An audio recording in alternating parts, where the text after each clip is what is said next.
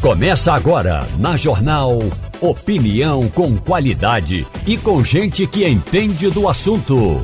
Com Igor Maciel, Eliane Cantanhede, Romualdo de Souza e os jornalistas do Jornal do Comércio, deixando você bem informado. Passando a Limpo.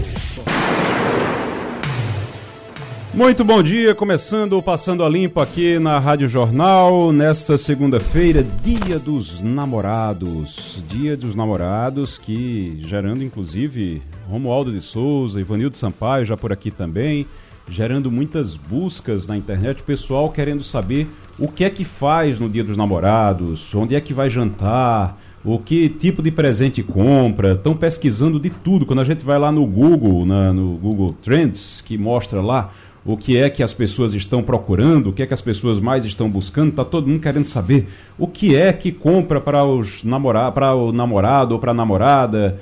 Ivanildo Sampaio, você comemora o Dia dos Namorados? Comemoro há 51 anos. 51 é, anos. Com a mesma namorada. Com a mesma namorada. É. Isso é bom. E como é que como é que comemora assim? Veja bem, vai é, jantar? Normalmente a gente saía para jantar, é, mas se não faz isso, fica em casa. Os filhos às vezes aparecem, às vezes não aparecem, porque também são casados. Mas enfim, mas o importante é o diálogo, né? Conversar e, e dividir é, os- as boas notícias e as más e conviver com dignidade.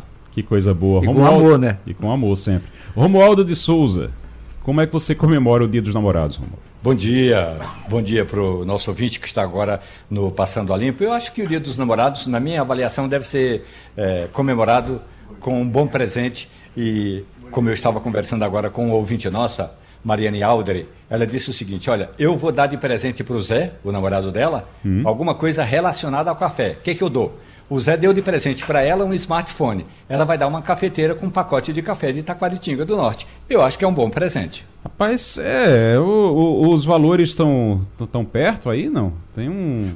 Tem gente que gosta de. de- O valor tem que ser próximo, né? Assim. Ah, não. Aí realmente um smartphone deve estar aí na casa dos dois, três pau.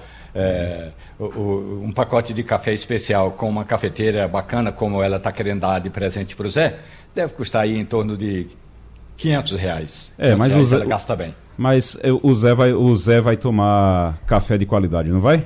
Eu, pelo menos, ela vai receber mensagens interessantes. Inclusive, o, o Zé trabalha na área de, eh, de tecnologia, então vai manter o smartphone dela funcionando. Mas o Vamos. meu presente será sempre na área de café também. Agora, o, quem está querendo. Tem muita gente em Brasília querendo presente. E tem gente que está sonhando com um presente, que é uma cadeira na Procuradoria-Geral da República. O lugar de Augusto Aras já está sendo disputado por aí, Romualdo? Disputadíssimo. Como se não bastasse, e como se não bastasse, é para complementar. É nesse sentido, minha gente. Porque senão daqui a pouco vão dizer, ah, mas o Romualdo é contra a lista, a lista tríplice. Eu acho que a lista tríplice é um dos fatores importantes. Mas tem ministros no Supremo Tribunal Federal, ministros muito próximos a Lula. Porque dos 10, atualmente, tem uns que nem vão na casa do Lula, como a ministra Rosa Weber, que se mantém no lugar de presidente do Supremo Tribunal Federal. E não tem que fazer fetistola, como dizem os argentinos, pequenas festinhas com o presidente da República, não. Tanto é que houve aquele churrasco na casa de Lula duas semanas atrás e só dois ministros estiveram presentes. Pois bem, esses dois ministros já buzinam nos ouvidos de Lula. Ó, já que o senhor disse na campanha eleitoral que não ia se comprometer com a lista tríplice, já que o senhor deu entrevista a um site dizendo que não vai seguir a lista tríplice, estão sugerindo o nome do procurador da República, Paulo Gonet, ou Gonetti. Gonet é um desses especialistas eh, em. eh, Ele trabalhou, ele estudou aqui na Universidade de Brasília em aspectos relacionados a direitos sociais. Então, Paulo Gonet é o nome mais próximo aí de alguns ministros do Supremo Tribunal Federal que ficam falando para o presidente: ó, seria bom que houvesse essa harmonia entre o Judiciário e o Ministério Público, a Procuradoria-Geral da República. É o nome que integra, segundo esses eh, ministros do Supremo. Agora, vamos ver como é que Lula vai tratar esse aspecto, já que Lula, na primeira indicação para ministro do Supremo Tribunal Federal, não seguiu nenhuma das lógicas, se é que há alguma lógica no pensamento da esquerda. Qual seria a lógica? Seria uma mulher e uma mulher negra. Era isso que alguns movimentos reivindicavam. Lula não colocou nenhuma mulher nem uma negra. Agora tem uma segunda vaga em outubro. Agora, em setembro, o Augusto Aras já vai se aposentar, quer dizer, na prática ele não vai se aposentar, ele vai deixar de ser procurador-geral da República, vai continuar como procurador. Então ele vai deixar de ser procurador, a vaga fica aberta e um dos nomes cotados é Paulo Gonet. Ô, ô Romualdo, tem alguma chance, só rapidinho, tem alguma chance de Augusto Aras continuar? Chance tem. Há quem diga que, é, como ele foi reconduzido, agora está em outro governo, há um pensamento.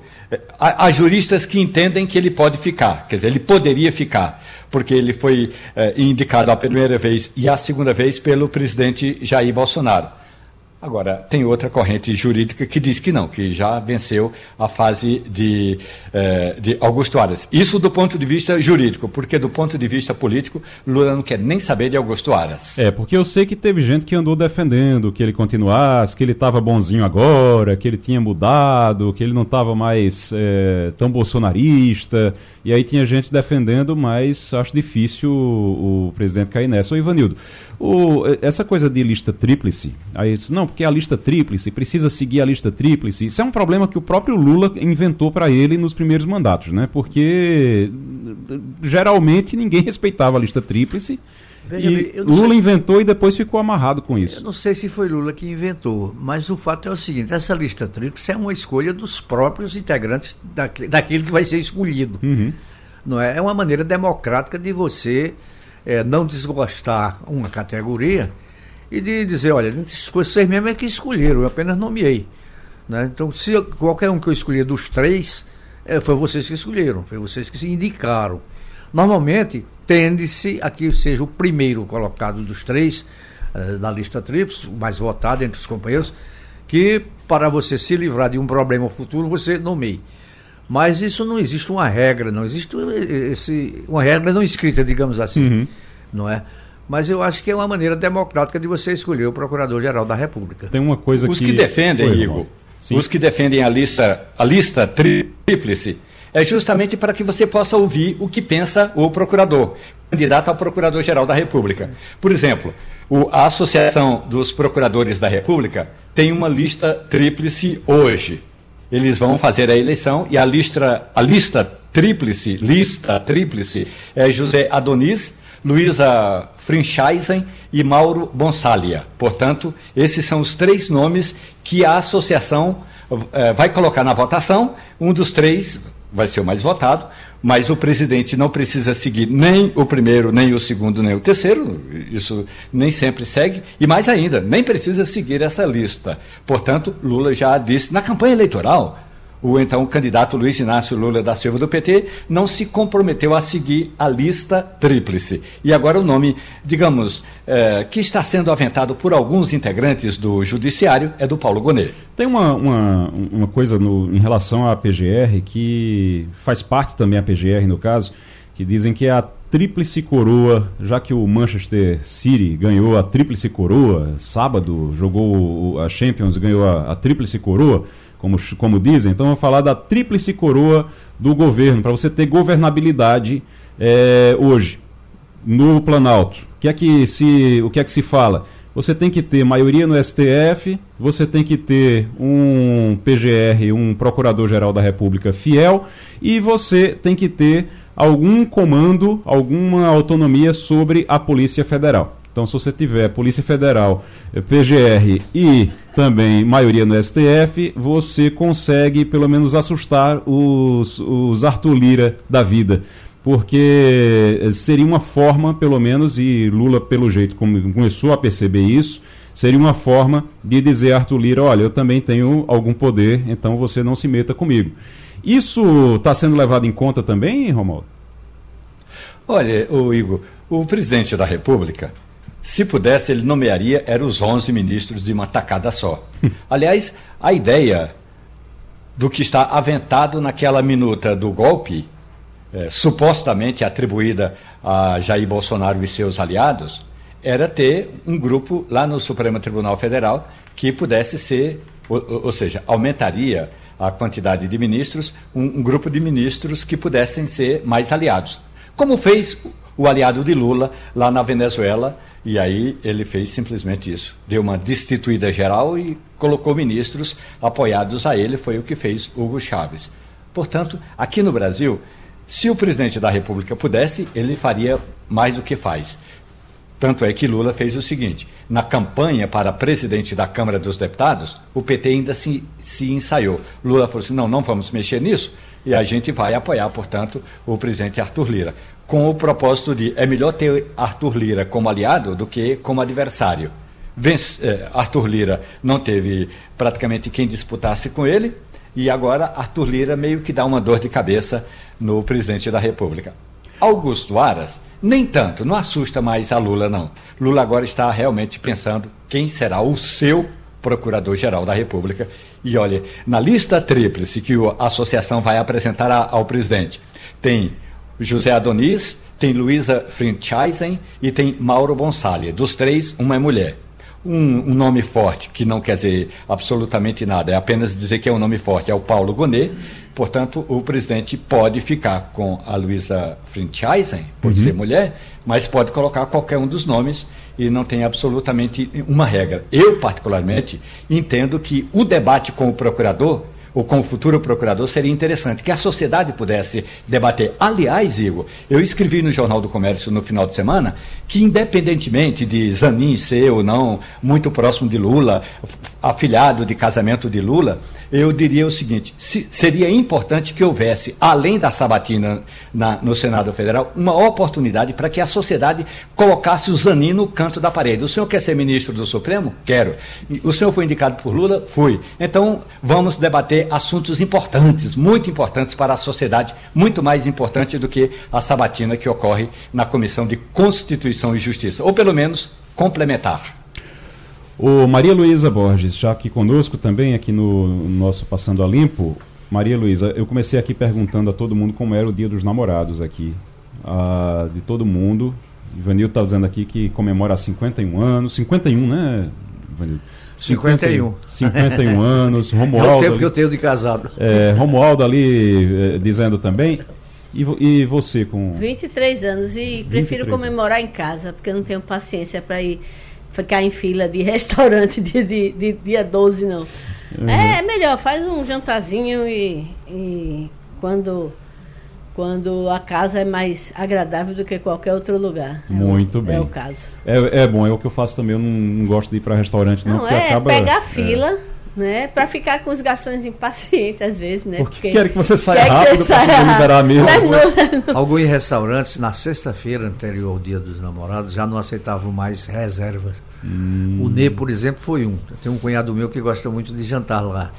E tentou marcar um jantar com a mulher dele para hoje. Ah, isso, olha, meu filho, desde sexta-feira que a gente não tem mais mesa disponível. Pois é, é ontem, tá inclusive, é, é, uma pessoa amiga teve num restaurante e disse que estava muito lotado, porque não tem muita graça comemorar numa segunda-feira, né? Segunda uhum. é um dia bastante corrido, né? Geralmente você saiu do trabalho, é um dia geralmente muito ocupado, porque você vem do, fe, do, do, fim de semana. Então, as pessoas estão cansadas, geralmente. Então, e não é um dia legal. tem aula, né? Houve, à noite também. É, tem... Alguns restaurantes, antigamente, alguns restaurantes não abriam às segundas-feiras. Uhum. Ele trabalhava sábado e domingo, o dia é, de folga dos garçons. Não tem como, né? Era a segunda-feira. Hoje não tem mais isso, né? É, eu, eu passei o fim de semana comemorando exatamente porque não tem como. Foi sábado e domingo comemorando, porque hoje vai estar tá também muito corrido. Hoje é muito corrido, todo mundo na, na trabalhando, em aula, ou, então é, é muito complicado. Mas a gente. É, mas realmente os restaurantes, uma coisa que me chamou a atenção é que os restaurantes estão muito lotados. Você fala em crise, crise, mas as pessoas estão indo muito para, as, para os restaurantes, né? Olha, eu tenho empresário, conheço um empresário aqui em Pernambuco, que é meu amigo, né? E ele é do setor hoteleiro. Eles reclamavam muito da crise, da crise que veio depois da pandemia e depois veio o governo Bolsonaro, onde alguns setores sofreram muito. Eu o questionei sobre a crise do setor hoteleiro. Isso acabou há muito tempo. Hum. Os hotéis estão com 95% de lotação. Às vezes você não aceita reserva para daqui a um mês, porque está tudo já reservado. Então o setor está navegando em, em, águas muito tranquilas. Quer dizer, isso é bom para a economia de Pernambuco, né? Esse, esse empresário que eu falo tem, tem hotel na, no litoral sul do estado, em, Porto de Galinhas. Uhum. Então os hotéis de Porto de Galinhas estão todos com lotações praticamente esgotadas todos os finais de semana. E independente de ser inverno ou verão. Escute, porque... nós estamos aí é. da chamada baixa temporada. Né? Exatamente, né? exatamente. É. Independente de ser inverno ou verão. Antigamente você tinha, você tinha esse aquecimento, mas no verão o pessoal corria para aproveitar a praia. Agora não, até porque você tem opções nesses hotéis, você tem opções para chuva ou para sol, não, é. não, não, não importa. Então são hotéis que têm uma estrutura para chuva ou para sol. Agora, quando você tem, por exemplo, Caruaru, eu soube que Caruaru Agora com o São João, tinha tava com lotação máxima, não tinha, mas você não encontrava mais quarto de jeito nenhum. E onde encontrava, onde tinha alguma diária, alguma coisa que você conseguia, é coisa de perto de mil reais. Então, é, mil reais uma diária em Caruaru, agora nesse período de São João. E está bem aquecido, né? Bem Os aquecido. hotéis de Gravatar, que não são grandes, são, são poucos, né? Uhum. Estão recebendo é, é, hóspedes, reservas para o São João de quem vai para Caruaru, fica em Gravatar, porque em Caruaru não tem, uhum. não é? Se hospeda em Gravatar, vai para o São João em, em, Caruaru e depois volta para Gravatar. Uhum. Exatamente. É um negócio meio de maluco, mas é o que está acontecendo. Você é. que conhece bem a região, tem hum. opção de hospedagem na eh, em Bezerros ou na Serra Negra? Ou é melhor Serra Negra tem também, Serra Negra tem. Serra Negra eu tem. não entro, porque Agora, você entra e não sai, né? Vamos é, combinar. O eu, problema, eu total. Serra é, Negra está fora dos meus planos. O problema, Mas, o problema de, o problema é que Bezerros também tem São João. Bezerros também tem festa, então acaba. Serra Negra tem um, um, um São João também tradicional. É. Muita gente vai para ali. Não, Serra Negra só tem um caminho para subir é e as pessoas caminho. descem pelo mesmo. É então quem caminho. sobe não então, desce, quem desce não sobe. Às vezes é um fica inferno, travado. É, é um inferno. Eu não, eu não, eu fui uma vez para nunca mais na minha existência. É. Os em Bezerros os hotéis são muito modestos, né? Os hotéis são modestos. Tem bons hotéis, tem o Canários, é. tem o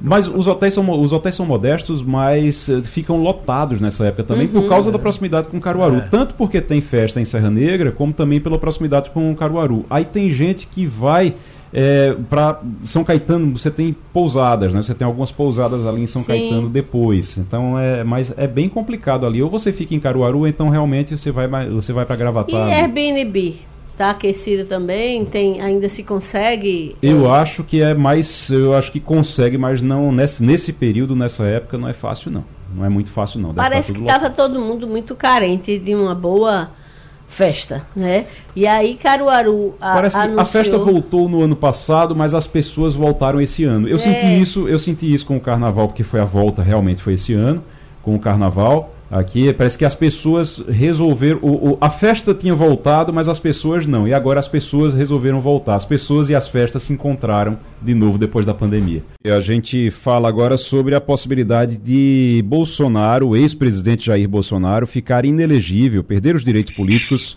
no Tribunal Superior Eleitoral. Acontece que lá no dia 22 de julho, acho que, se eu não me engano, a, a data foi essa, 22 de julho do ano passado Bolsonaro reuniu embaixadores de vários países numa reunião e colocou dúvidas sobre o sistema eleitoral brasileiro dentro dessa reunião. E aí o, muita gente reclamou, isso é crime, e o, o PDT, PDT Nacional, na época, entrou com uma ação contra o, o Bolsonaro na justiça. E essa, esse julgamento está marcado para o próximo dia 22 de junho daqui a 10 dias. O que chama atenção, chamou a atenção da gente, inclusive, está lá no blog de Jamildo, essa, um, um, perfil dele também, é porque o advogado, é o Valber Agra, é, o, o Dr. Valber Agra foi quem assinou essa, essa ação que pode resultar na perda dos direitos políticos do ex-presidente. É, Dr. Valber Agra, Valber de Moura Agra, muito bom dia, seja muito bem-vindo ao Passando a Limpo. Bom dia a você e a todos os seus ouvintes. Para mim, sempre é um prazer e uma honra. Doutor, é, para a gente entender no que foi que se baseou a ação. O senhor entrou com, com a ação na época pelo PDT e como é que. Qual foi a, a base dessa ação que pode, daqui a, a alguns dias, tornar o ex-presidente inelegível? A base dessa ação foi a reunião dos embaixadores que aconteceu em julho do ano passado. A base dessa ação foram vários uh, fakes que foram proferidos em algumas lives. A base dessa ação foi a utilização de jatos da FAB com funcionários da Polícia Federal para legitimar fake news, foi a divulgação pela empresa brasileira de comunicação do, do, da fala do presidente, também a minuto de golpe que fora uh, achado com o, o ex-ministro da Justiça. Tudo isso está tá incluído na, na ação? Todas essas questões estão incluídas na, na ação. Nós estamos aqui com nossa bancada, querendo lhe fazer pergunta também. Nós estamos conversando com o doutor Valber de Moura Agra, Maria Luísa Borges, Romualdo de Souza e Ivanildo Sampaio. Vamos com o Ivanildo Sampaio. Bom dia, doutor Valber. Essa questão da, desse pedido de impeachment, de impeachment não, de, de é, cassação dos direitos políticos do, do ex-presidente Bolsonaro, isso é uma decisão monocrática? Não, não, não. Isso é uma decisão que vai ser proferida pelos sete ministros do Tribunal Superior Eleitoral. O relator é o ministro Benedito e os sete ministros darão cada um o seu voto, analisando se uh, a ineligibilidade do ex-presidente será deferida ou não. Nós estamos, inclusive, com uma enquete na, no nosso Instagram, arroba Rádio arroba falando sobre esse assunto, falando sobre a possibilidade da, de Bolsonaro ficar inelegível, desse julgamento que acontece ainda este mês. Vou chamar Romualdo de Souza agora. Walter Agra, bom dia para o senhor. O ministro Benedito Gonçalves, é, tido aqui no TSE, e o senhor conhece muito mais do que eu, como aquele é, dos mais legalistas possíveis do ponto de vista de quando uma autoridade se apropria de um bem público para fazer campanha eleitoral.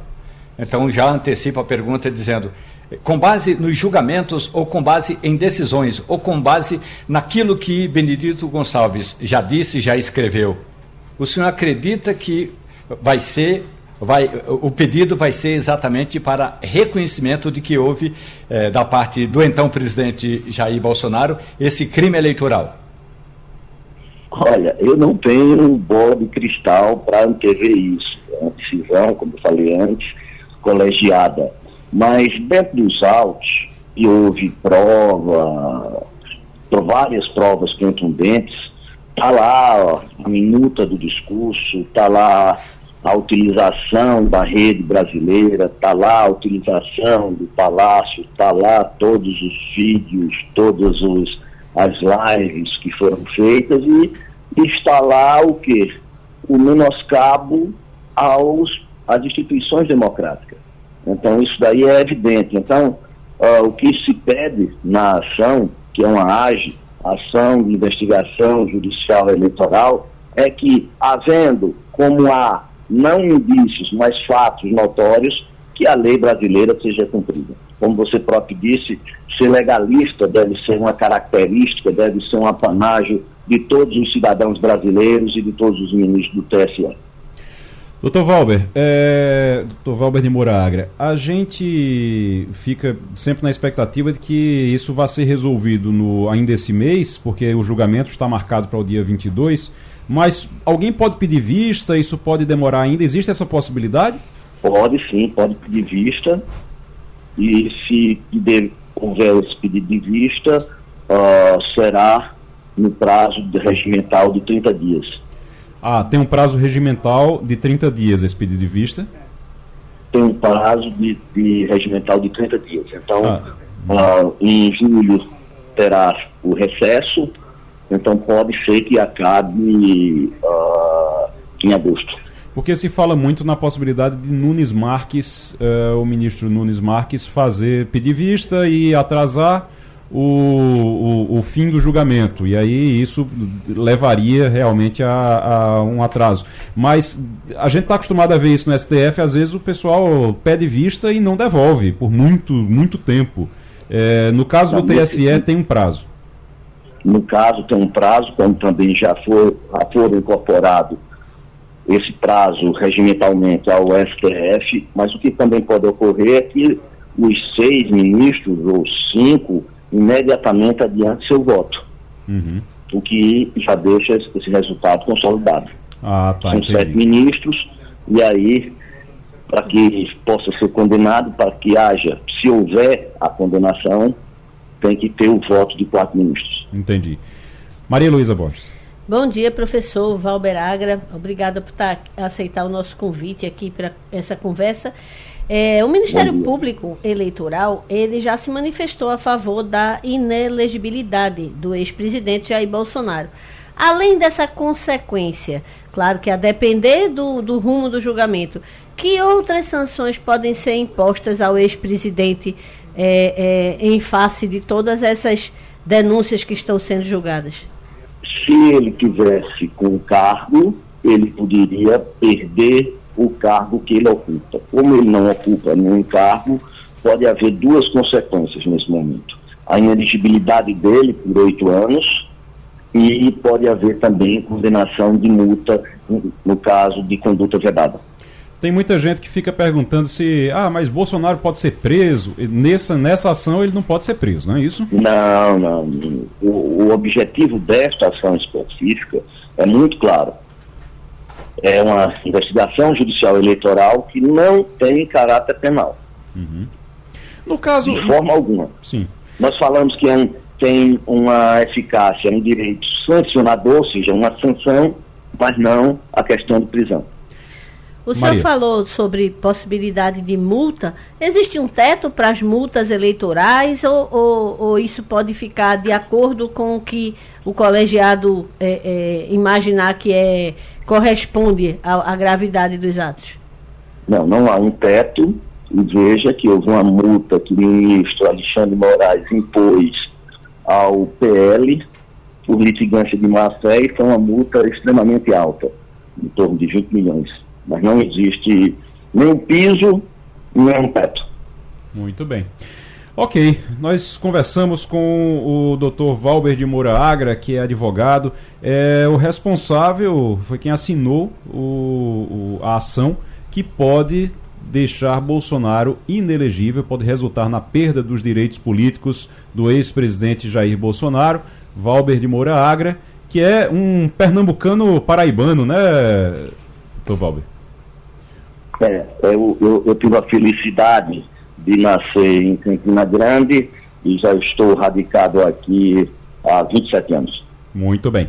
Muito obrigado pela participação, doutor Valber de Moura Agra. O Romualdo, o, afinal, ficou decidido que quem é que vai assumir, ficou decidido que quem vai assumir a vaga de Deltan Dallagnol? Luiz Carlos Rauli. Rauli foi deputado por sete mandatos pelo PSDB e agora trocou de partido, ele entrou no Podemos. Disputou a eleição, não conseguiu eh, a vaga, ficou na primeira suplência, houve uma disputa judicial, porque o Tribunal Regional Eleitoral do Paraná tinha dito que os votos dados a Dallagnol seriam desconsiderados e, portanto, quem assumiria seria o primeiro suplente, portanto, um, um, um, um suplente do PL, do Partido Liberal. Mas aí o Podemos, que é o partido de Raul e de Dallagnol, recorreu ao Supremo Tribunal Federal. E aí, por maioria, os ministros acataram o voto do ministro Dias Toffoli, dizendo que os votos dados a Dallagnol não vão para a lata do lixo, vão para o primeiro suplente. Então, quem ficou com a vaga de Dallagnol é Luiz Carlos Rauli, um importante professor de eh, eh, educação física lá em Londrina, no Paraná, e também economista. Como economista, ele é autor de um dos projetos da reforma tributária. O Ivanildo, Silvio Berlusconi, ex-primeiro-ministro da Itália, morre aos 86 anos.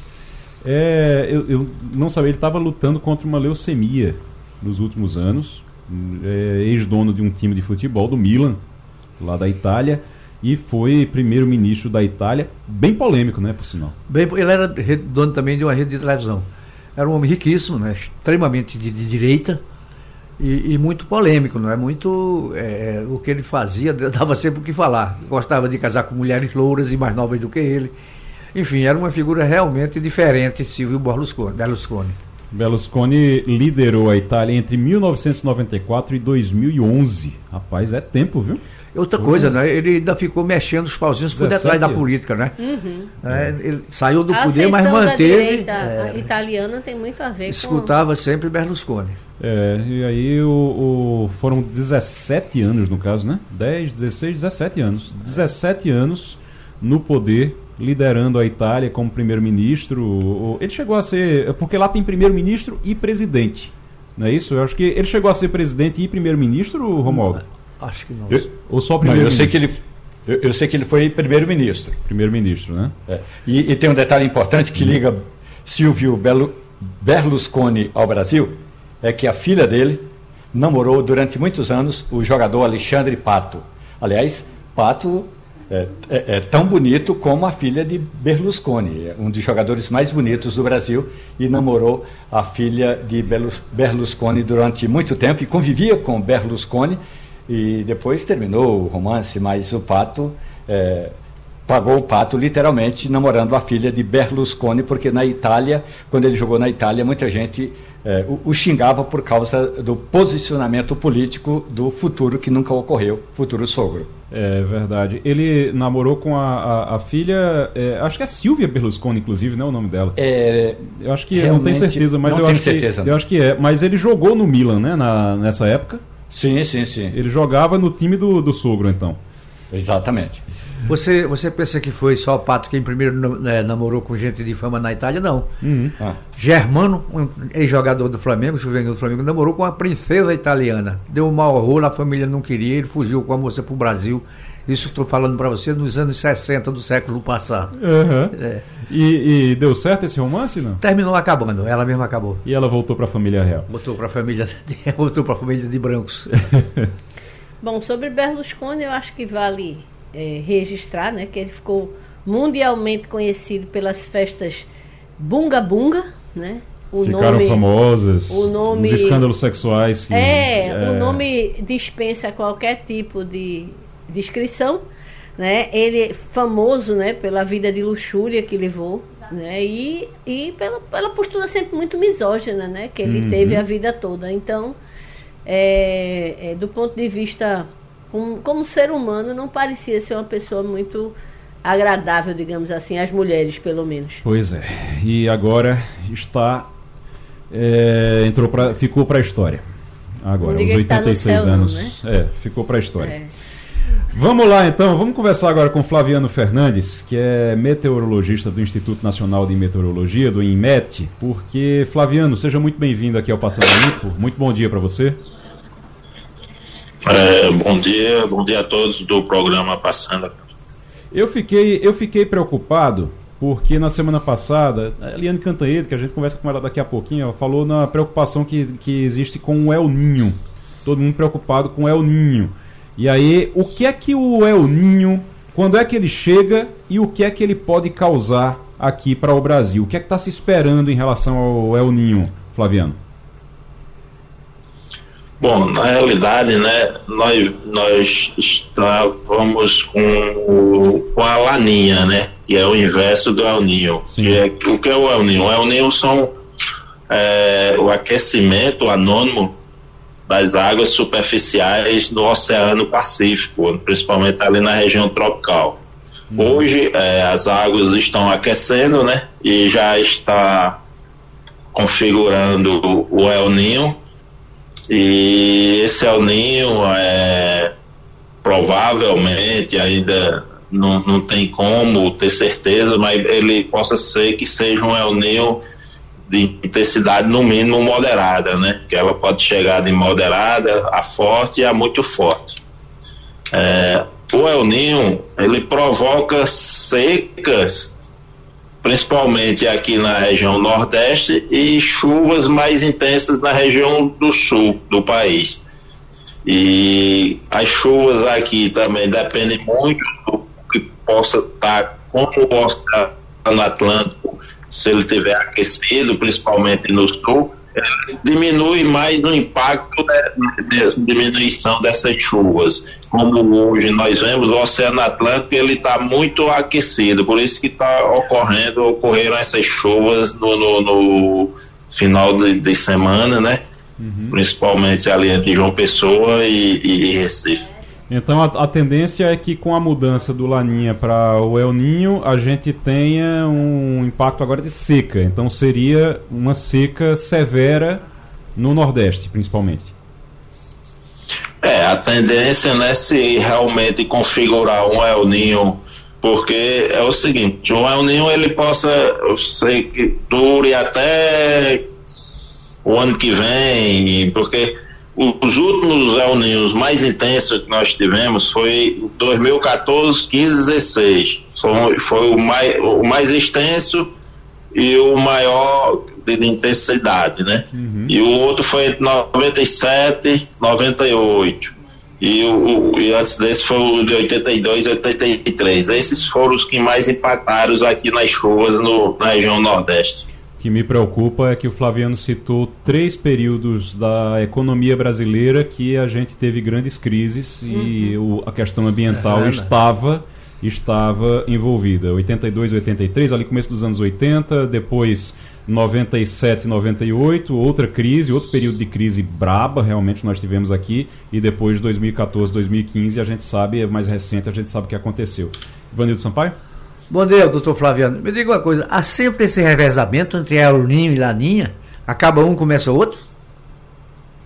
Sim, na realidade não é acaba um, começa outro. Tem anos que nem tem o El Ninho e nem tem a Laninha, né? Aí fica, nós chamamos anos neutros. Só que esse ano acabou, acabou a laninha e já está entrando no, no El Ninho, né? E com, pelo que a gente vem acompanhando, as águas, tanto superficiais como. Oi? Mais ou menos até 100 metros de profundidade, também estão muito quentes. Então a tendência é que esse El Ninho ele seja, como eu falei, de no mínimo moderado. Entendi. Maria Luísa? É, bom dia, doutor Flaviano. É, o Laninha que está se encerrando, quanto tempo durou esse ciclo? É, dá para a gente, a partir da duração do Laninha, tentar estimar o El Ninho eles não têm nenhuma relação direta e realmente é, é bem, como o senhor falou, fenômeno anônimo, né? É, a Laninha ela começou em 2020, né? Ah, e terminou agora no início do ano, né? E a relação entre um e outro não existe, né? Como eu falei. Antes de uma laninha, possa ser que tenha um El Ninho. E também depois de uma laninha, possa ter um, El Ninho. Como também existe anos que são anos negros. Não existe uma, uma relação. Uma laninha começa o El Ninho, ou então terminou um El Ninho começa a laninha, porque entre esses dois também existem anos, anos neutros, que não, não ocorre nenhum dos dois. Muito bem. É, tem um, um, A gente já está vivendo essa mudança? Já está começando o El Ninho, é, Flaviano? Sim, ele já começa a se instalar, né? Porque na realidade existe o El Ninho e o fenômeno Enos, que são oscilação sul. Que é o quê? É a resposta da, da do oceano quando chega na atmosfera. Uhum. A atmosfera ela, ela vai ter uma resposta, principalmente aqui para a gente, daqui a uns dois, três meses mais ou menos, é que a tendência é que começa realmente o El Ninho a atingir. Uhum. Então daqui a uns dois, então, ou, daqui a, a, uns dois ou três meses. Isso. A atual quadra chuvosa do nosso semiárido, né, que já começou, ela não seria atingida. Caso se confirme o fenômeno, seria provavelmente seca para o ano de 2024, é isso? É, a tendência para o semiárido, né? As chuvas do semiárido, nós terminamos a, é, é, a quadra chuvosa que nós chamamos, os quatro meses que mais chove são fevereiro, março e abril e maio, é, no, no, semiárido. Agora nós estamos na quadra chuvosa do, do, da região leste e do nordeste, né? Que vai até julho como eu falei, talvez o El Ninho não tenha tanta é, é, uma resposta mais seca aqui para a gente devido ao Atlântico ele está muito aquecido. Então ele faz, faz com que diminua mais essas consequências das chuvas aqui no leste.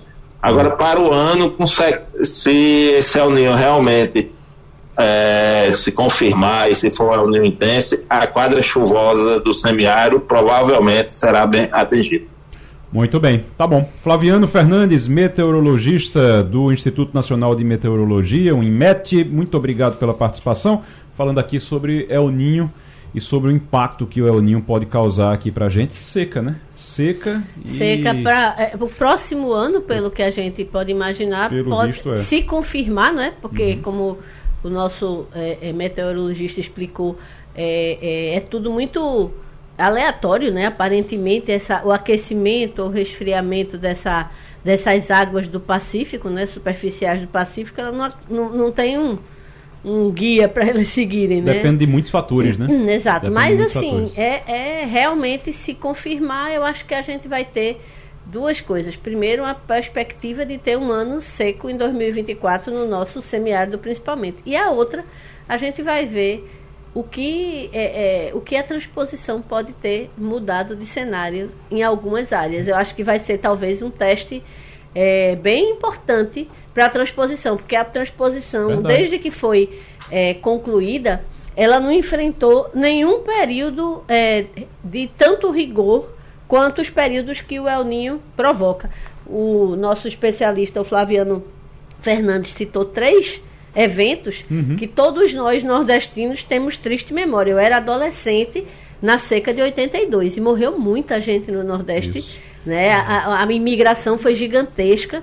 Ele citou de novo o final da década de 90, que foi outro período complicadíssimo. Aquele, aquele meados do governo do governo Fernando Henrique Isso. teve uma crise e 2014, muito grande ali. Inclusive, no, no final do, dos anos 90, ali foi na época da seca total, que teve apagão, teve tudo, né? Exato. Grande seca no governo ainda dos militares de, de João Figueiredo, porque eu trabalhava no Rio de Janeiro, na Manchete, uhum. e vim para o Nordeste fazer uma matéria com a seca. 82? 83? É. é. Foi a, a primeira que citou. É, houve invasões, é, saques de mercadoria, Isso. o pessoal passando fome foi, mesmo. Foi uma tragédia. Aquela eu, seca, eu talvez... vim sair do Rio de Janeiro e vim para o Nordeste fazer uma matéria com isso. Isso. Não a é? gente Era governo esse, Figueiredo. A gente teve essa seca do, do, início dos anos 80, que acho que durou dois, três anos, foi bem intensa. E era El Ninho, foi talvez uma das primeiras vezes que se falou muito de El Ninho. A, o final dos anos 90 também foi uma seca bastante acentuada.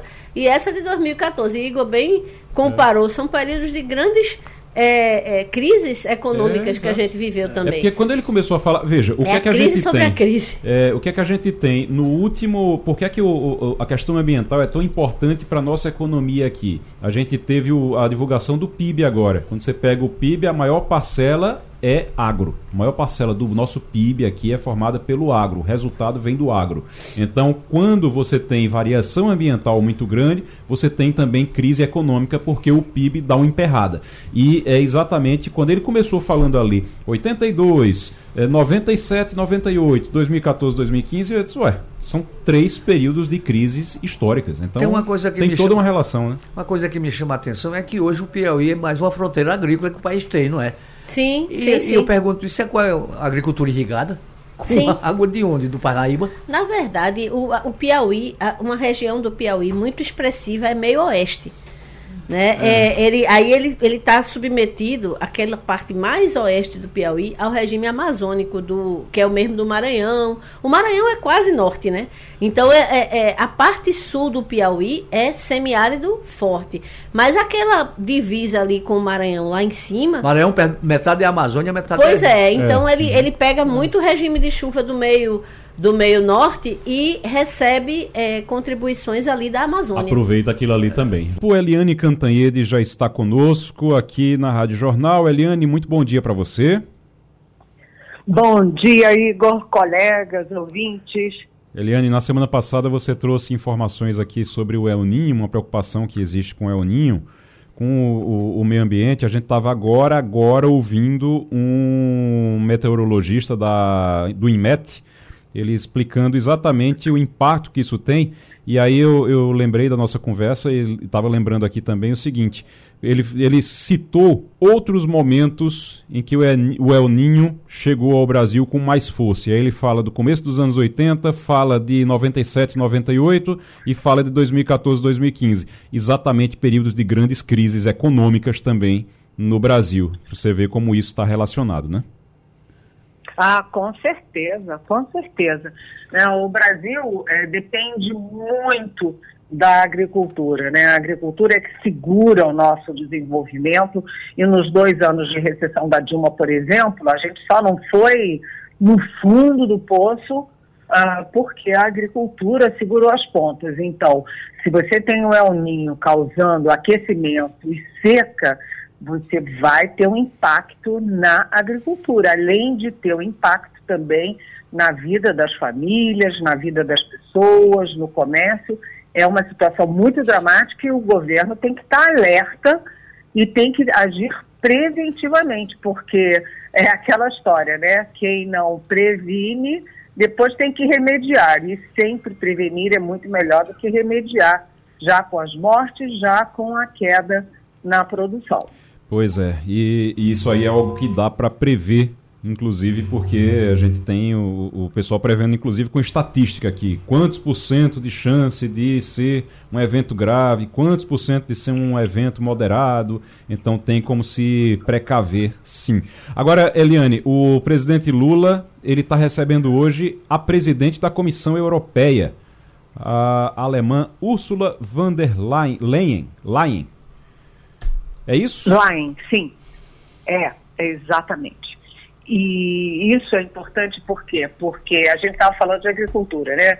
Uh, tem esse acordo do Mercosul com a União Europeia que está enrolado há décadas.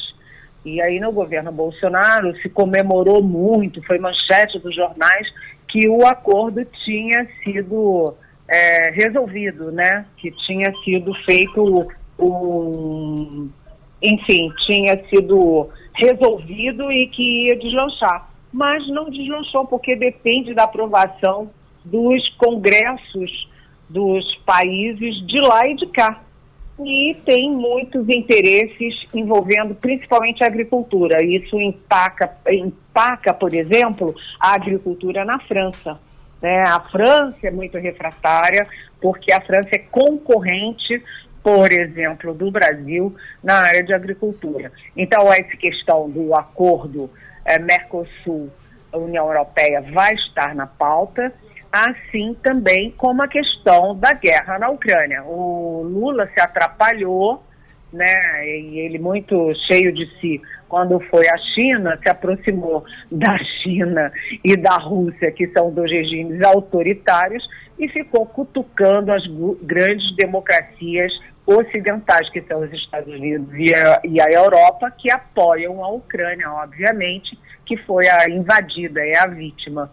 Né? Então, o Lula vai, vai usar esse encontro para ajustar o discurso dele em relação à guerra, em relação à Europa e Estados Unidos. Há uma questão também, que, é, que é, é uma curiosidade que eu trago aqui na Rádio Jornal, que é o seguinte, esse encontro com a van der Leyen ia ser lá atrás e teve que ser diplomaticamente adiado, teve toda uma operação diplomática. Por quê? Porque a van der Leyen vinha ao Brasil antes e o Lula, como teve que cancelar, a, adiar a ida à China né, porque ele estava doente com aquele início de pneumonia, né, ele ofereceu à China um no, uma nova data. A data pediu para a China agendar uma nova data e a China agendou exatamente quando a van vinha ao Brasil. Então o Brasil teve que ser muito cuidadoso de dizer para a van olha, não dá para adiar porque tinha viagem à China, então uhum. é, atrasou dois meses mas é um encontro importante, sim, a aproximação, a reaproximação do Lula com a União Europeia. Lembrando que nos tempos de Bolsonaro, o Bolsonaro rompeu com a Europa inteira, né? Alemanha, Noruega, França, é, foi um strike e agora é, tem esse, essa, esse reinício. Agora, antes de chegar, a van der Leyen já mandou um recado. Ela mandou um recado dizendo que o cuidado com os povos originários e com o meio ambiente é, é um cuidado essencial, fundamental para a posição do Brasil no mundo. E efetivamente é, né? É verdade. Romualdo de Souza. Eliane Cantanhede, reforma ministerial à vista. E aí é, tem uma, uma pegadinha que é a seguinte: à vista ou a prazo? É, vai ser agora ou Lula vai ter de pagar para ter uma, uma nova bancada ali na esplanada dos ministérios, principalmente, Eliane, com os barulhentos ministros do União Brasil? Oi, Romualdo, bom dia. Olha, essa questão é muito complicada e o Lula tem que é, calibrar isso com muita precisão. Porque se o Lula entregar agora os anéis e os dedos para o Centrão e para o Arthur Lira, ele vai passar o resto do mandato uh, na mão do Centrão e do Lira. O União Brasil, o PSD do Kassab e o MDB são partidos divididos que tem, cada um tem três ministérios, imagina, nove ministérios não é pouca coisa, né? E que na hora de votar, eles ficam sempre votando. A cada votação põe a faca no pescoço do Lula. É, União Brasil é um partido artificial, que eu chamo de partido fake, fez uma união do PSL do Bolsonaro de 2018 com o DEM, que estava indo brilhantemente, que tinha sido super, ido super bem na, na última eleição uh, municipal, e no fim o DEM foi tragado por uma confusão danada. E agora né, o Lula está numa situação difícil, porque ele quer, já começou o movimento, já começou a avisar que ele quer trocar a ministra do Turismo, a Daniela Carneiro, que foi muito importante, ela e o marido dela, o Vaguinho, que é prefeito de, de é, Belfor Roxo, no Rio de Janeiro, eles foram muito importantes para a eleição. Por quê?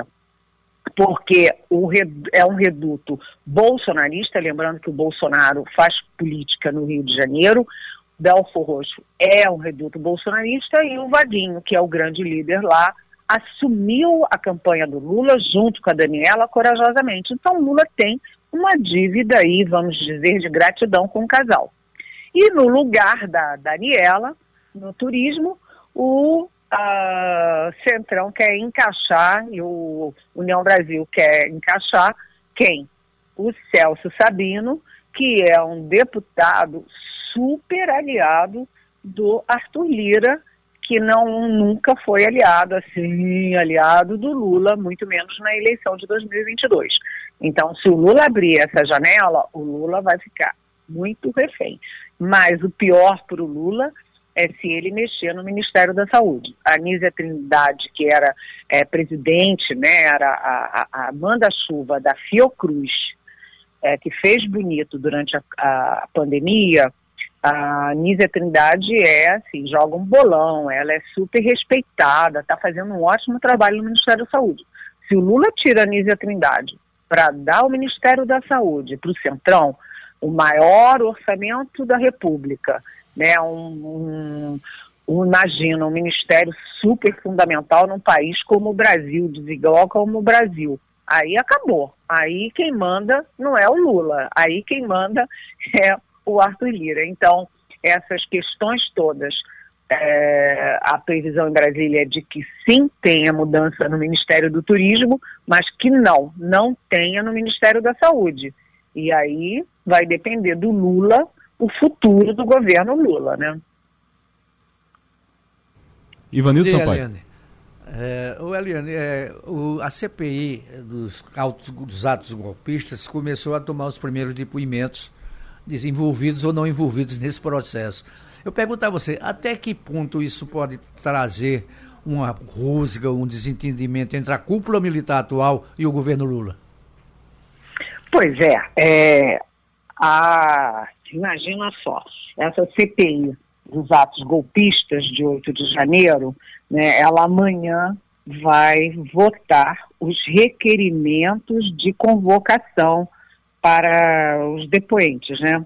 São já 839 requerimentos e os três, é, os três que estão no, no número um de convocação, ali na linha de convocação, que tem mais requerimento, são, pelo lado governista, pelo lado do governo Lula, uh, o Anderson Torres, que era o ministro da Justiça do Bolsonaro e guardava em casa uma minuta de golpe para fechar o TSE, o Tribunal Superior Eleitoral, dar um golpe no TSE e criar uma comissão interventora, metade militares, metade civis.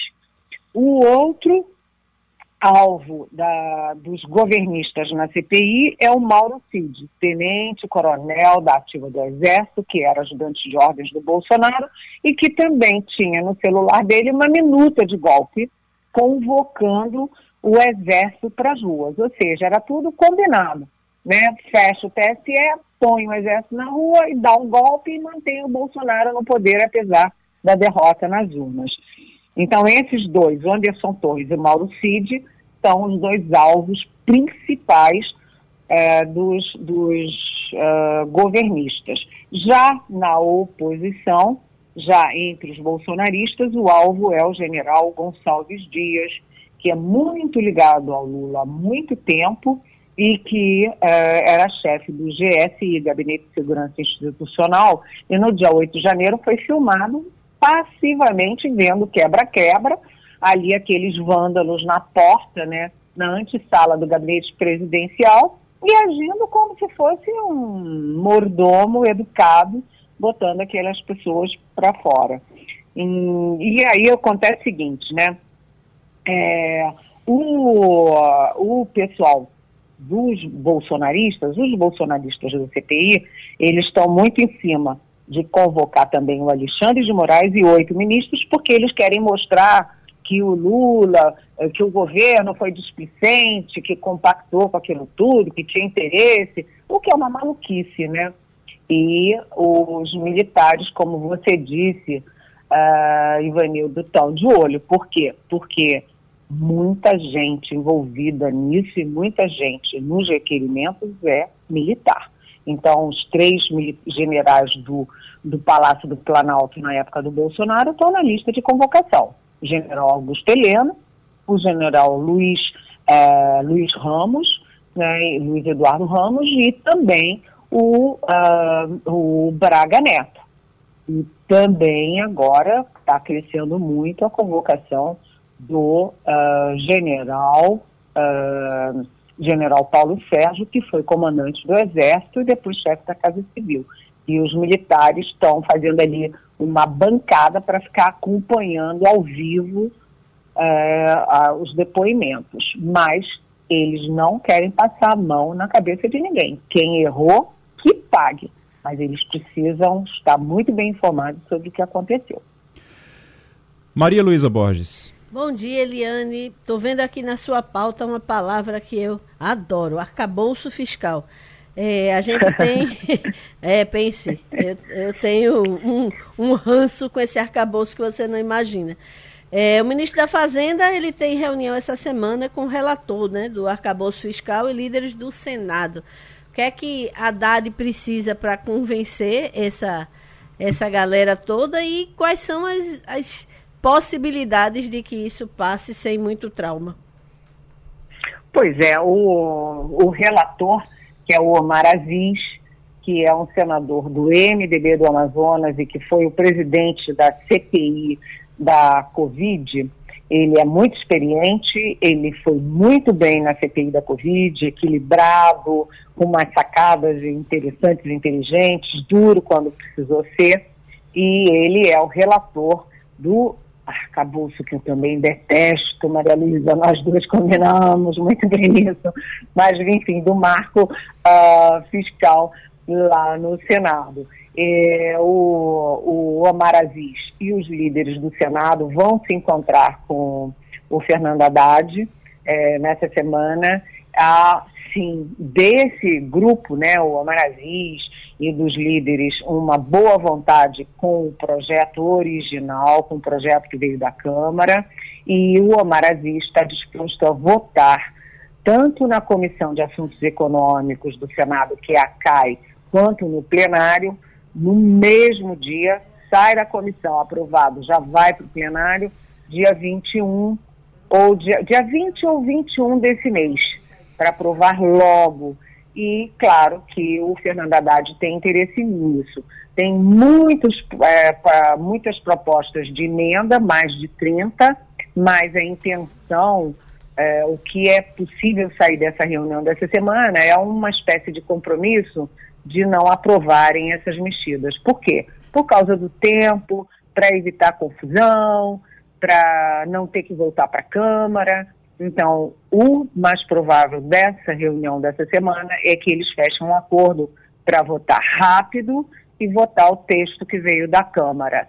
E assim começar, de fato, a reforma tributária. Ou seja, o marco fiscal abre caminho para a reforma tributária, que é o momento seguinte da arrumação da economia no governo Lula. O Eliane, para a gente encerrar ainda, eu fiquei acompanhando essa história das crianças na Colômbia. As quatro crianças indígenas na Colômbia que servem de lição para o Brasil. Como? De que forma? Pois é, essa história é uma história fantástica, né? É, é, é incrível. Um avião cai, todos os três adultos morrem e as quatro crianças não apenas sobrevivem, como sobrevivem intactas, né? E essas crianças, elas ficaram perambulando por uma floresta densa, úmida, onde chove a maior parte do tempo, né? É, e elas ficaram andando no frio, sujeitas a ataque de, de, de bichos, a picadas de inseto, a fome, a sede, durante 40 dias. A mais velha tem 13 anos, depois tem um de 9, um de 4 e um bebezinho que tinha 11 meses e fez um ano na, nessa, nesse processo todo perdido na floresta. Essa história é fantástica pela resistência deles e também por causa da é, grande atuação do exército da Colômbia, né, que não desistiu hora nenhuma, inclusive agora está procurando o cachorro que ajudou nas buscas, o cachorro Wilson, e eu gostei muito da frase de um, de um oficial dizendo não se deixa para trás um parceiro, o parceiro é o cachorro Wilson. Mas a, vamos à sua pergunta. Igor, é, a gente aqui no Brasil está discutindo o marco temporal. Isso. Tem gente que quer que os indígenas provem que ocupavam as suas terras em 1988, quando foi feita a Constituição atual. Como eles provam? Não é uma prova simples, é uma coisa super complexa. E isso pode prejudicar 114 reservas indígenas. E por que que essa lição vem da Colômbia? porque aquelas crianças mostram, primeiro, como os povos originários conhecem a floresta, conhecem as suas terras e sabem preservar as suas terras. E essas terras preservam as comunidades, preservam as famílias, preservam o futuro. Portanto, eles estão mostrando nesses 40 dias a importância da familiaridade, né, da generosidade do homem com a terra e da terra com o homem. E é isso que quem vai julgar o marco temporal precisa ter em mente, né? É, o preservar as florestas, preservar o meio ambiente, preservar os povos originários é garantir a sobrevivência, o futuro da terra. Eliane Cantanhede, aqui no Passando a Limpo, na Rádio Jornal. Muito obrigado pela participação mais uma vez. Até sexta-feira. Até sexta-feira. Um beijão. O, o Romualdo, hum. vai eh, realmente a, a, União Brasil vai conseguir segurar os ministérios? Porque você tinha outros partidos brigando para entrar no governo. Mas nessa confusão aí de troca de ministério, o Centrão pressionando, vai conseguir, vai ter mais partido no, na base do governo ou não?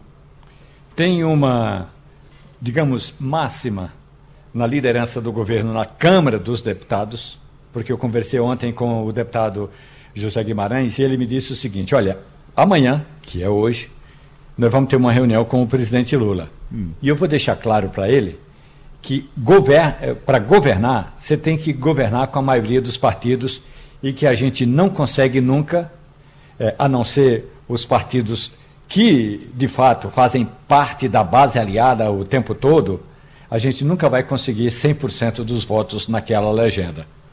A pedra cantada do líder do governo na Câmara é o União Brasil. É verdade, e isso que a Eliane destacou agora. O Lula tem uma gratidão importante com a família do Vaguinho, tanto com o próprio Vaguinho como com a Daniela do Vaguinho. Mas a reclamação que chega ao Palácio do Planalto é que a ministra Daniele Carneiro, ou Daniela do, Daniele do Vaguinho, ela não recebe, ela não atende às bancadas de outros estados. É só ver com os prefeitos de Pernambuco. Boa parte das prefeituras apresentou projeto para conseguir recursos do Ministério do Turismo e fazer e alavancar os gastos das festas juninas e o Ministério foi praticamente omisso na maioria dos pedidos. Portanto, é, essa reclamação chegou ao Palácio do Planalto. Lula pode chamar a Daniela e dizer: Olha, minha senhora, eu preciso da senhora no governo, preciso da senhora apoiando o meu governo, mas a senhora também tem que apoiar os prefeitos e os governadores, porque as reclamações chegam aqui ao Palácio do Planalto. Lula ainda uhum. pode manter Daniele do Vaguinho no Ministério do Turismo e dizer para ela que ela precisa ser um pouco mais condescendente e no mínimo, analisar direito os pedidos dos prefeitos, que foram muitos os rejeitados. Muito bem. Ô Romualdo, eu, a gente está agora com o Felipe Vignoli, o doutor Felipe Vignoli, que é advogado, especialista em direito da família. E para tratar de um tema aqui, hoje é dia dos namorados, eu queria tratar de um tema aqui diferente, de algo que está se discutindo muito atualmente, é, que é, são os contratos você fazer um, um contrato para assegurar alguns direitos, no caso do, do, dos casais que são namorados. Porque, como é que esse. Eu vou começar dando bom dia aqui para o doutor Felipe. Doutor Felipe, muito bom dia para o senhor. Bom dia, bom dia, tudo bem? Como é que. Tudo bem. Como é que. Como é que fica nesse dia dos namorados? Não vamos causar nenhuma briga, nenhuma confusão no jantar de hoje, não? Dos namorados? Mas o que é que é importante para os casais saberem em relação a questões jurídicas? Namorar hoje em dia é um vínculo que pode, pode gerar algum problema jurídico? Bom dia, bom dia pessoal. Pronto, vamos lá. É, hoje existe algo que, tá sem, que foi popularizado, principalmente após a Covid-19, né, que é o contrato de namoro. Hum. Por quê? É, ele se popularizou justamente porque as pessoas passaram, os casais de namorados passaram a residir, a morar junto, até a questão da coabitação.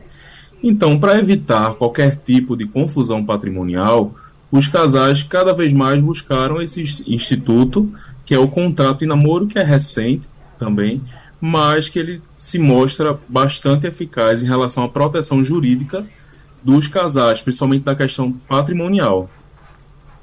Rapaz, eu tava vendo aqui, só esse ano 311 casais de namorados firmaram contrato, segundo dados do Colégio Notarial do, Notarial do Brasil. Como é, que, como é que são esses contratos? É definindo o quê? Definindo bens, definindo a participação de cada um? Exato. O propósito é deixar explícito que o que temos é apenas um namoro. Não é uma união estável, ou não existe, porque no namoro não existe o, propósito, o intuito de constituir família. Então, uhum. como não é, o namoro não é, não é uma entidade familiar, desta forma ele não tem as mesmas proteções conferidas às entidades familiares. Né? Porque existe uma linha muito tênue entre o namoro e a união estável. E a gente, eu já vou mais a fundo, que seria o namoro qualificado. Né? Uhum. Né? O namoro qualificado é, por exemplo, quando os casais, em alguns casos, residem juntos, né, e pode de fato, é, após o término da relação, ser confundido com a união, uma união estável. E aí entra a questão, todos os efeitos do direito patrimonial em relação ao direito das famílias e sucessões, eles, eles podem incidir em relação a um, a um possível término é, nesse namoro. Isso é, então, isso é bem interessante, quer dizer então que você estar morando junto não significa união estável. E, Exato. ao mesmo tempo, namorar, mesmo não morando junto, não quer dizer que seja só um namoro também. É isso? Exato. Que pode ser exatamente uma união estável. Hoje, para ter uma união estável, não precisa é, a coabitação. Não é necessário é, residir na mesma, na mesma casa, né? Uhum. Então, exatamente, é, é essa questão. Como existe uma linha muito tênue, então o, os casais, eles resolvem firmar um contrato, né, trazendo algumas, regras, algumas regras é, que vão nortear esse relacionamento, né, mas é uma fase pré, é uma fase anterior ao, ao propósito de constituir família. Maria Luísa Borges, a gente está conversando com o Dr. Felipe Vignoli, que é advogado especialista em direito da família, sobre Bom, contrato para namoro. Isso. Olha aí. Bom dia, doutor Felipe. Eu li há pouco um livro da juíza Andréa Pachá. Ela já foi da vara de família, hoje ela trabalha em várias de sucessão. E uma coisa que ela diz é quantas dores de cabeça, quanto sofrimento não seriam é, quantos sofrimentos não seriam evitados se as pessoas se acostumassem a transformar em contrato os acordos que elas fazem. Ela cita testamento, ela, é, é acordo pré-nupcial também é uma, uma, uma outra é, é, é, indicação. A questão é, por que, que no Brasil há tanta rejeição de colocar no papel os acordos que são feitos de forma que na, na no, no, no, fim de uma relação, ou se aquela pessoa não tiver mais entre nós, as coisas sejam é, é, transcorram de forma mais natural e de acordo com o que já tinha sido combinado. É feito a música, né? O combinado não sai caro. É porque às vezes, até, Felipe, às vezes tem muita gente que fica intimidado ali. De, eu, eu tava brincando com isso, mas imagine, imagine você chegar hoje no jantar Dia dos Namorados, aí você chega e diz: Meu amor, tive uma ideia. Vamos aqui fazer um contrato porque para não correr o risco de a gente acabar e você ficar querer o meu apartamento depois. Olha que confusão pode dar isso. É, é um tema bem sensível, né? É a mesma coisa a questão do testamento. Eu acho que são temas que envolvem muita questão, além da questão patrimonial, existe uma questão muito afetiva. Né? Então, a, a, as pessoas ficam, acredito, com receio, com medo de, de dispor, de, de, trazer, judicializar ou até na questão extrajudicial mesmo, de, de burocratizar é, as relações. Uhum. Né? Então, eu acredito que é exatamente essa insegurança, esse medo, é, dizer, ah, mas eu estou com você e você acha que é, a gente, eu estou com interesse em, no seu patrimônio. Né? Então, a, a maioria das questões é, são voltadas exatamente né, nessa linha de raciocínio. Eu acredito que o medo mesmo é a insegurança. Ivanildo Sampaio. Bom dia, doutor Felipe. Eu pergunto ao senhor, a instituição casamento, como existia antigamente com papel passado, tende a se acabar? Não. Não. O, o casamento é, é, é, é, um ato solene, né? Então tem toda, tem toda uma performance, tem toda uma, uma, uma, uma proteção jurídica. Então, é, não tem, porém, as pessoas estão é, é, evitando, né, nem sempre as pessoas buscam, porque a união estável, apesar não, se, não, não é casamento, mas via de regra ela traz praticamente todos, todos os mesmos, a, a mesma proteção que o casamento, né? A, mas eu acredito que é, exatamente a questão das pessoas não, não quererem mais a intervenção estatal nas suas relações né? Veja, hoje a gente tem, às vezes temos só um, um, um namoro e aí vem o Estado diz, não, vocês têm uma união estável. Entende? Por isso que é bom deixar tudo muito, muito amarrado, explícito, é, o, como funciona a, a, as relações. Mas eu acredito que não, não, não, não tem como. Doutor Felipe Vignoli, advogado especialista em direito da família. O Romualdo de Souza está lá em Brasília, tem pergunta também. Felipe Vignoli, bom dia eu encontrei uma aluna minha, e aí eu falei, oh, como é que vão as coisas? Ela falou assim, prof, estou muito bem, agora estou de namorida. Aí eu lhe pergunto, namorida ou namorido é esse mesmo namoro qualificado? Namorido, minha gente, é quando o cabra pega as malas e vai morar junto com a mulher e vice-versa, e aí nem são casados no papel, mas já de há muito tempo deixaram de ser namoradinhos que chupam um picolé na beira do lago. Esse namoro qualificado é mais ou menos como se fosse o um namorido e o namorido precisa de um acordo? Isso, exatamente. Esse, esse namorido é como se fosse um namoro qualificado mesmo, mas ainda assim não é uma entidade familiar, porque na, na, na não é uma, uma, uma união estável, Né? Então, é uma fase anterior.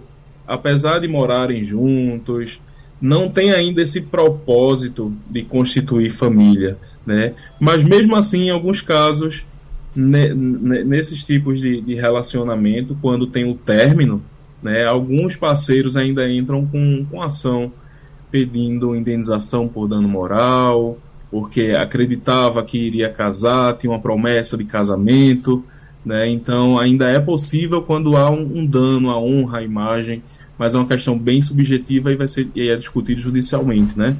Mas é, se aproxima muito de fato a união estável, apesar de não ser. Agora, então, doutor Felipe Vignoli, vamos lá, para encerrar. Quando o senhor é casado ou não? Sou sim. Casado? Ah, então não. não mas aí dê, dê, uma dica aí, como é que a pessoa chega hoje no dia do. no dia do jantar, no dia dos namorados, para falar sobre esse assunto? Vamos fazer um contrato. Como é que. Como é que a pessoa convence alguém sem acabar o namoro? Eu acho que hoje não é o melhor dia para conversar sobre isso, né? Eu acho que pode deixar para após o jantar, após a noite, né? no dia seguinte, eu acho que a gente pode é, chegar a explicar, né, colocar na mesa o que é que cada um tem, patrimonialmente falando, né, o que cada um pretende, se eles pretendem de fato constituir uma família, porque se pretende, então é, não vejo problema em não fazer. Né, mas se, se, não, se, se não pretende constituir uma família, né, é importante firmar esse contrato justamente para não ter essa confusão patrimonial no futuro e não ter um término que já é bem doloroso, ser mais sofrido ainda, justamente por causa dessas questões patrimoniais. Então acredito que na conversa, no diálogo, acho que não dá para afetar o relacionamento, não, apesar de ser um, um, tema também bastante sensível. Doutor Felipe Vignoli, obrigado pela participação, pelas informações aqui, advogado especialista em direito da família. É, a gente passou por uma chuva muito forte nos últimos dias agora, muita chuva no Recife e como era domingo você não viu tanto transtorno. Ainda bem que hoje, pelo menos quando eu cheguei, tinha diminuído. Vocês que, que chegaram depois, estava estiado? Tava Veja bem, estava sem chuva. No meu caso estava sem chuva. Como sempre, o trânsito é muito ruim, né? Desde do posto da Panela até o centro da cidade é uma tragédia porque você passa pela frente de quatro colégios, né? Pega a Avenida Norte saturada, enfim. Não você é vem ali pela Rui Barbosa? Eu venho, normalmente eu venho pela. Eu sou obrigado a pegar um pedacinho da Rui Barbosa, um pedaço uhum. só. Mas depois eu desvio, vou dentro do Espinheiro, uhum. pego a Avenida Norte. Não tem um lugar que você não tem, não tem engarrafamento. Maior ou menor, mas sempre tem. A gente faz mais ou menos o mesmo caminho, eu acho, para vir para cá, só que sai de pontos diferentes, né? Porque eu pego ali a, a, a Rui Barbosa na Rua Amélia já e vou direto. E Maria Luísa pega um pouquinho mais, mais à frente também. É realmente bem complicado, tá bem complicado o trânsito ultimamente. Acho que melhor agora quando voltar do. quando tiver agora no período de férias né, das escolas. No período de férias você tem 30 dias de refresco e depois começa a tragédia de novo.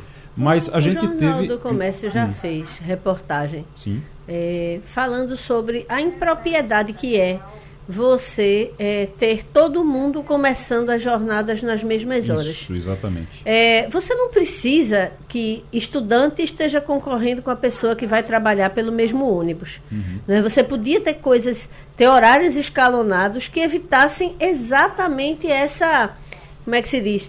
Essa superposição, né? Porque termina que você tem todos os negócios, todas as operações começando na mesma hora. E isso faz com que você não tenha ao longo do dia. Aí você tem horários em que os ônibus estão vazios, não tem uhum. ninguém. E você tem horários que você está pendurado pela janela. Eu estava eu tava é já, eu tava recentemente, esse, por esses dias, eu estava conversando com um motorista do Uber e ele estava dando essa sugestão. Ele disse, rapaz, eu acho que isso aqui melhorava, ele estava exatamente falando isso. Ele só acha que isso aqui melhorava se o horário do, das escolas não fosse o mesmo horário que o povo vai para o trabalho. Pois isso já foi travado. pauta de matéria Agora, é... sabe qual é o problema? Como é que você convence as escolas a fazerem isso quando muitos alunos eles vão com os pais e os pais aproveitam que estão indo para o trabalho para poder levar os Igor, alunos? eles são minoria. A gente está falando das escolas privadas. E a gente está falando, a maioria da população não anda de carro. A maioria da população está pendurada nos ônibus. A e maioria da população está andando uhum. de bicicletinha, laranjinha. Então, na verdade, é, é, a gente termina é, tomando decisões por causa de uma parcela ínfima da população. Entendeu? Eu hoje, você perguntou sobre o trânsito. Eu hoje peguei uma a minha meu espinheiro de sempre, velho de guerra, e eu estava olhando. Não tem um sinal inteligente na Rua do Espinheiro. Então, muitas vezes você tem cruzamentos em que você fica fechado, sem nenhum carro passando. Mas Isso... você não tem sinal inteligente em canto nenhum, né? Exatamente. Então, além de sincronizados, todos Isso. Eles. Os sinais não são inteligentes. Se, se não tem ninguém, se não tem demanda naquela via, não era para o sinal nem abrir. Uhum. Então, é, você tem sinais burros, né? Como bem disse Ivanildo, sinais ignorantes. Ignorantes. Você é. tem é, é, avenidas que, que recebem um fluxo enorme de, de, de ônibus que são minúsculas. Vamos combinar. A Avenida Norte é pequena demais, minha gente. A Avenida Norte, duas pra faixas para ir e duas para voltar. Para você, você levar a população que está na área mais populosa da cidade. É ridículo. É ridículo, entendeu? Então, a gente falta via, né? É, é, pense, se a Avenida Norte fosse exclusiva de ônibus, não dava conta. Imagine sendo de ônibus e todos os outros modais. É, é, ridículo. Eu, eu perguntei uma vez aqui por que é que não tem metrô na Avenida Norte e, e levei uma, uma gozação do, do então secretário. Não tem metrô porque a gente não planeja. A gente podia ter feito, queria fazer metrô para a Copa, por que não fez esse danado desse metrô passando pelo meio da Universidade Federal de Pernambuco? Uhum. E você teria para o resto da vida utilização contínua daquele modal. Não, aí você faz uma estação que hoje vive fechada. Uma estação que vive fechada, vive fechada. porque não atende, não atende ali a, a, o estádio, nem Não, nada. não atende, nem chega é. no Fizemos uma estação que não chega no é, estádio, que não passa por, por nenhum, que não serve a, população. Aí a gente bota um BRT numa minha gente, quem nada mais ridículo do que um BRT passando na Riachuelo? Fala sério. Agora, é um trombolho numa rua minúscula. É, agora deixa eu dizer uma coisa, deixa eu dizer uma coisa a vocês. Isso tudo que vocês estão falando aqui, tudo que a gente está discutindo aqui é problema de planejamento. Tudo Sim. isso é problema de planejamento. Agora vocês lembram porque Ivanildo era diretor do jornal é, nesse, nesse período, Maria Luísa trabalhou no jornal nesse período. O que se gastou nesse estado com estudos com estudos e planejamentos para as obras que foram feitas nos últimos anos, não é brincadeira. Olha, veja não tá, desde não tá no que gibi, Jair Lerner era consultor é, em vários estados, Sim. que Pernambuco tem planejamento para melhorar esse tráfego. E não consegue. Gasta-se dinheiro é, de monte. Você diz assim, pra, com planejamento. Como, como, você pega, por exemplo, a Avenida Rui Barbosa, a Rui, a, a Rui Barbosa tem quatro colégios de classe média e uhum. classe média uhum. alta. Todo mundo vai de carro deixar o filho no colégio. Todo mundo. E junta com os ônibus. E junta com o transporte que não vai. Que, de quem que vai para o trabalho, mas não vai levar filho no colégio. Não tem no mundo quem dê jeito num negócio desse se você não tem um transporte coletivo de qualidade. Eu acho que tem, tem escola ali que tem 30, 40, 50 anos de, de história. Então ninguém está sendo pego de surpresa, não, né? Não é, e veja, no, como é que em outros países se resolve? Tem transporte próprio para os alunos e esses transportes eles estão dentro da operação. É, né? Então tem é, é, motorista de transporte escolar é profissão em país desenvolvido. É profissão, tem que ter uma qualificação muito especial, que não é qualquer pessoa que sobe no, no ônibus escolar e sai dirigindo com 30, 40 crianças dentro, não. Então, é verdade. É, é a gente, sinceramente, é, você falou, falta planejamento, falta. É, falta fazer intervenções, às vezes mínimas, falta. Ontem eu estava vendo, é, fizeram uma, uma, linda ciclovia com o muro no meio em toda a Gamenon Magalhães. A ciclovia, hoje, no final de semana, era lugar de trânsito de pedestre. Eu fiquei pensando, quando essa ciclovia for liberada, as bicicletas vão passar por onde? Eu pensei nisso essa semana, eu estava indo para o, o Rio Mar ali, estava indo para indo o Rio Mar e estava olhando e as pessoas todas andando na ciclovia Isso. e eu comecei a procurar, Elas não estão erradas não, viu? Eu a pedestre a é prioridade sempre. E eu comecei a procurar onde é que eles vão andar quando tiver bicicleta, não tem. porque não tem um lugar para andar assim, quando tiver massa, bicicleta. Lugar para bicicleta e, e, quem tiver a pé que, que vamos voe. Ver, vamos ver quando finalizar o projeto como é que vai ser. E o Passando a Limpo vai ficando por aqui. Abraço, ah, tá tchau, certo. tchau. Valeu. A Rádio Jornal apresentou opinião com qualidade e com gente que entende do assunto. Passando a limpo.